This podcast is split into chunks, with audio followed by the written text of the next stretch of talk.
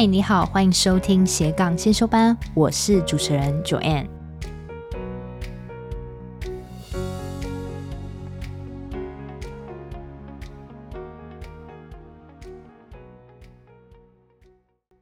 也许啊，你已经有想过在下班后经营斜杠很久很久了，但为什么到现在还没有行动呢？根据这些日子以来，我听到大家给我的回馈，不外乎就是想不到能做什么，没时间，或是对自己很没自信，很害怕失败。那到底在怎么样的状态下开启斜杠才会是个对的时机呢？到底要准备到什么程度才能开始？今天我会就自己的故事百分之百还原现场，跟你很赤裸的分享我曾经很痛的这一段行路历程，到后来。我明白为什么我认为现在的我是适合开启斜杠的状态。后半段我也会再跟你做一个小总结。我出社会工作将近十多年了，我记得在刚出社会的时候，我压根没想过我要做斜杠。我出社会的第一份工作，我是在旅行社担任业务。那个时候我满脑子只想说。要在业绩上好好冲刺，努力赚钱，希望有一天能爬到我想要的理想位置。然后，对于业绩很拼命的我，每天加班就是常态。下班体力后都已经完全耗尽，当然就是努力花钱啊，放松啊。所以就这样日复一日。那时候才二十多岁的我，就只觉得好好赚钱，好好存钱，以后理所当然找个好老公嫁了吧。我也只能想到这一步，就是很单纯天真的想法。在二十八岁的我，也顺利的在职场上得到第一次的升迁，看似一切都很完美平稳的时候，我的男朋友在某一天逼我离职。还记得影响我的那天，就是我们在一家永康街的咖啡厅喝咖啡约会。这时候突然遇到了一件很紧急的事情，就是我的客人因为签证的问题卡在机场出不去。知道的时候，我当然就是工作魂上身，全心全力的投入去处理。回想起来，在事情解决之后，我们当天吵了一个很大的架。他觉得那个事件根本是我底下业务自己的问题，应该是要由业务去处理，怎么会认为是主管处理？但是我就觉得我也要负责啊，他根本不了解我的工作模式跟形态。总之呢，我们就认真的在路上大吵。如果你们有跟伴侣吵架的经验，我相信你应该可以理解我吧。我们就是你们疯狂版的十倍。最后冷静后，他语重心长的跟我讲说：“以我对工作始终都那么投入的个性，就应该把时间花在自己的事业上面，应该可以做得不错。不要像他一样在老的时候后悔。因为他年纪比我大一点，他就说，因为当初就是因为年轻的时候没有人提点他，导致他错过了能改变的最好时候。”那当然，在二十八岁的我是完全听不进去的。我到底要哪里找到热爱的事情，又要因为热爱的事情去创业？这对我来说根本就是天方夜谭。加上那个时候我也有很多的害怕，甚至就像你现在一样的害怕。我害怕我离职后找不到更好的待遇，我害怕我的家人不认同，我害怕我找不到热爱的事情，还有最现实的金钱。我记得当时我是保了六年的储蓄保险，那我还差一年就要缴完，加上还有每个月的生活费支出，反正就是有一大笔的费用要先付掉。如果我没有工作，我哪来的钱去先缴这些费用？所以我觉得让我最没安全感的就是金钱。那那时候我的男朋友他针对我的害怕帮我一一击破，例如说他分析过我最差的结果就是回到其他旅行社再当业务。那以我这个拼命三郎的个性，只要是当业务，薪水应该跟现在相较不会差到太多，只是换了间旅行社，而且我还没有三十岁，又有主管的头衔，真的不怕说找不到工作。还有呢，我那时也鼓起勇气定了一个时间，要跟我的家人好好说我要离职创业。想当然就是经历过一阵子的家庭革命，他们认为说我一个女生好好的为什么要离职？到最后我就是耐心跟他们好好沟通，跟他们约法三章，说如果我没成功，一年后就要回去工作。至于金钱的部分，我的男朋友把我一年还没有缴完的保费先缴掉了，然后他还自愿给我每个月足够的生活费，这点我现在想起来是很感谢他了。虽然事后我都已经还清给他了。最后就这样半推半就、不干不脆的离职。你一定没有想过，非自愿离职是因为自己的男朋友，而且还没有办法拿到遣散费哦。还记得我提离职那天，我哭得很惨。其实我不是很愿意离职，虽然我大概知道他要我做热情事业的主因，但我也不是太懂，更多的还是夹杂着各种不确定跟害怕。现在回想起来，我那时候也算勇敢了，因为我心里知道我的男朋友是要让我更好，要让我更活出自己，但我却自己没有任何想法，就开始要创业，就要离职。我就是一个很没有想法的女生。好，那我就离职了。在离职这一年，我因为想快速步入轨道，向别人证明我可以过得更好，所以我就跟朋友做了家具的产业。然后也因为看到很多人都在做电商，也觉得做电商有利可图，所以我也真的做起电商，而且还真的有赚到一点钱。但我记得那一年我过得很不快乐，因为我发现我越是努力，我就越无力。现在回想起来，在离职前有一项害怕是我的男朋友没有帮我处理的，就是找到热爱的事情。他可以帮我代付保险费，分析之后的工作出路，但他却没有办法帮我找到热爱的事。于是我那时候的不顺遂，我都归咎于他，都是因为他要我离职，所以我现在才沦落成这样。我明明可以有个不错的头衔跟待遇，但现在明天长怎么样，我都不确定。那时候我们真的吵架吵到快分手，就是那一年真的是很可怕，而且心力交瘁。我对未来感到迷惘，我也责怪了身边最亲近、最帮助我的人。那因为现实的压力、外界的看法，让我很急于想要找到一个浮木，急着赚钱给别人看，证明自己。所以我满脑子都是做什么可以让我快速赚到钱。我试过很多的方法，代购啊、电商什么都做，虽然技能层面学到蛮多，但却做得很不踏实，也做得很不开心。那一段时间是我还蛮灰暗的日子。最后，我因为太急着想要看到成果，加上我们又经历过一个大吵架，我就赌气，就又回去找工作。但也很幸运，找到了现在这家外商公司做顾问的服务。所以事实证明，出去外面绕一绕，再回到职场，真的会觉得工作相较于创业容易多了。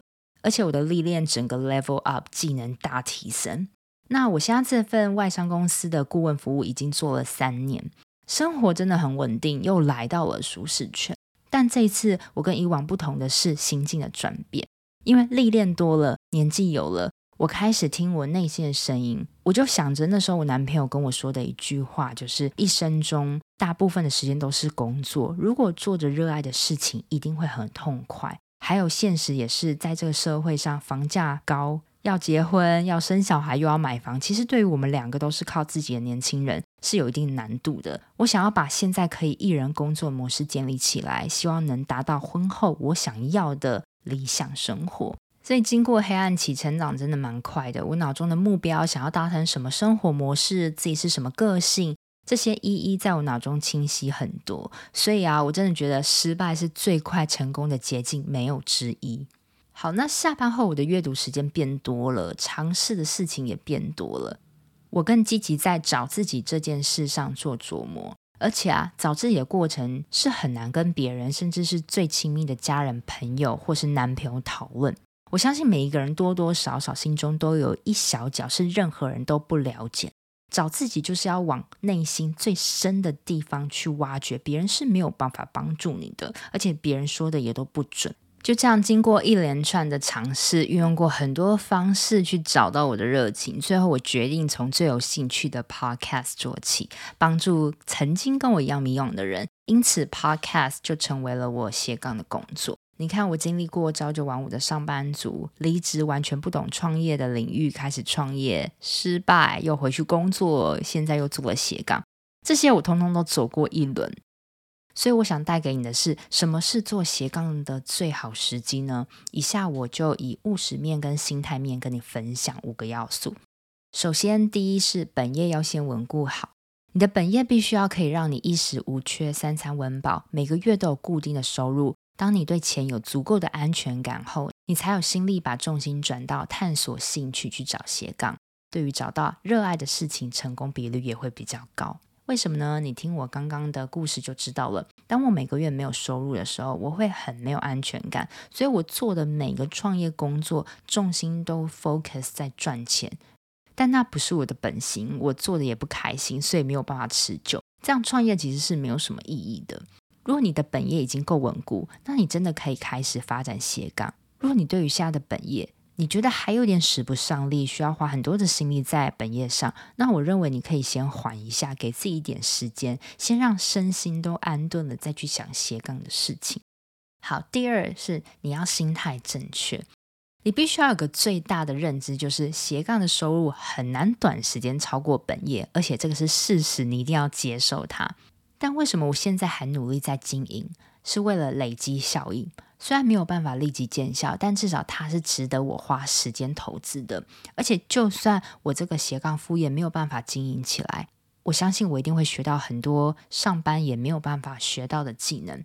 也许你也会因为这个斜杠事情产生了很多代表作，这些都是你未来换工作或是发展另一个副业的能力跟筹码。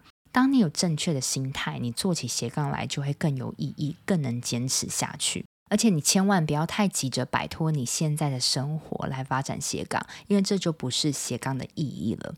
我知道你很想改变生活，但请你换另外一个方式对自己说：“我想改变生活，所以我想要做斜杠来实现自我理想。但我知道我现在还没有这个能力，还是必须要依靠主业带来的薪水，所以我愿意慢慢一步一步爬，找到热爱的事情，慢慢耕耘，期盼哪一天能见效。”而且最后，我越发现，内心如果是越从容快乐，越可以看清自己的本质。斜杠很大的意义也来自于在工作外有个天地，能真正做热爱的事。认清我们的本业是让我们糊口的，那下班后经营的斜杠更要做自己快乐、有兴趣的事，这样本业跟斜杠才能成为一个完美的互补。所以，先让自己有个正确的心态，理解现实面之后，你就可以开始发展斜杠了。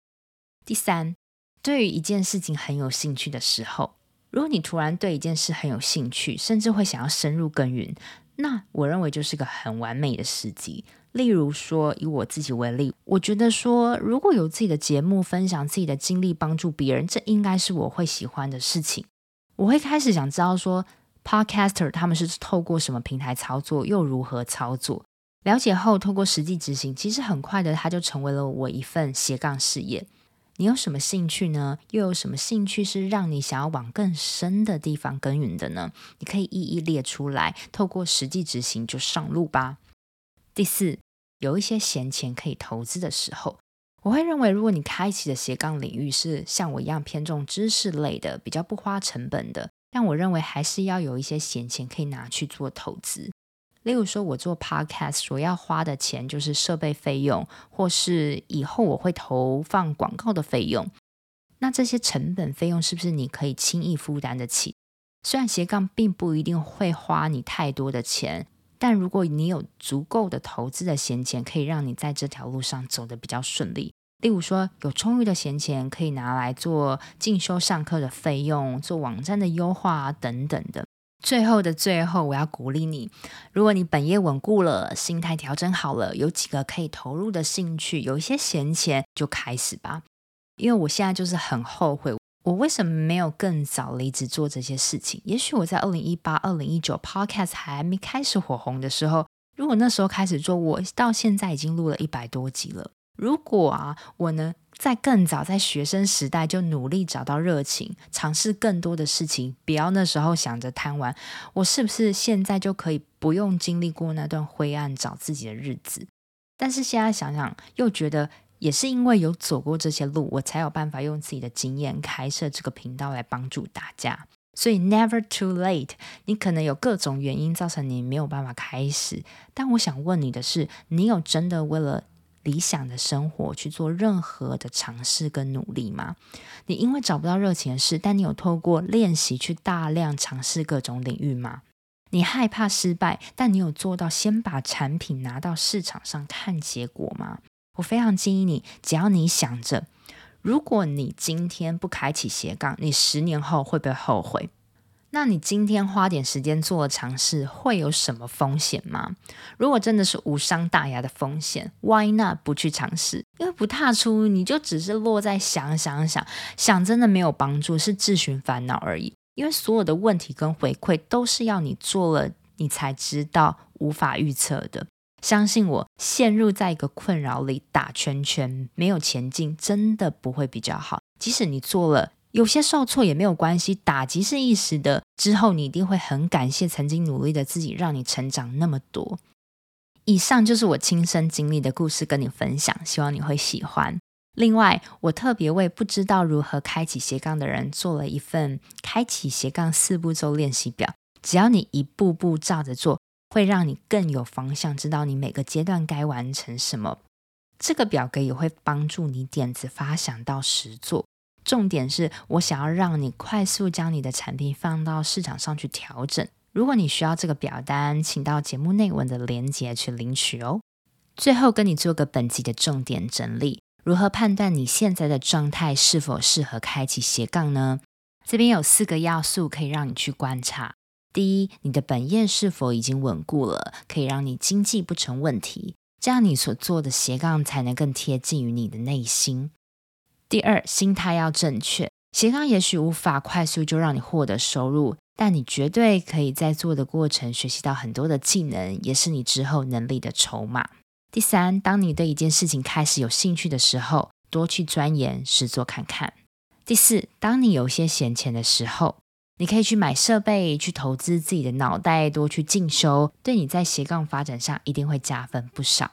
最后，千万不要让十年后的你后悔今天没有起步。起步也许是最难的，但跨过了，我相信你一定会感谢曾经努力的自己。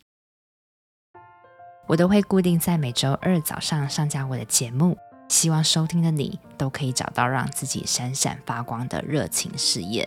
另外，我有个 Facebook 私密社团，叫做斜杠先修班，里面会有学员的交流跟斜杠资讯的分享，欢迎你加入。你现在在通勤的路上吗？不管你正在做什么，我都很感谢你花时间收听我的节目，而且听到了最尾声。希望我的节目对你人生启发有帮助。如果你喜欢这集，很希望你拨空帮我到 Apple Podcast 留言评分，这对我来说是最大的创作动力。非常感谢你，我们下周见喽。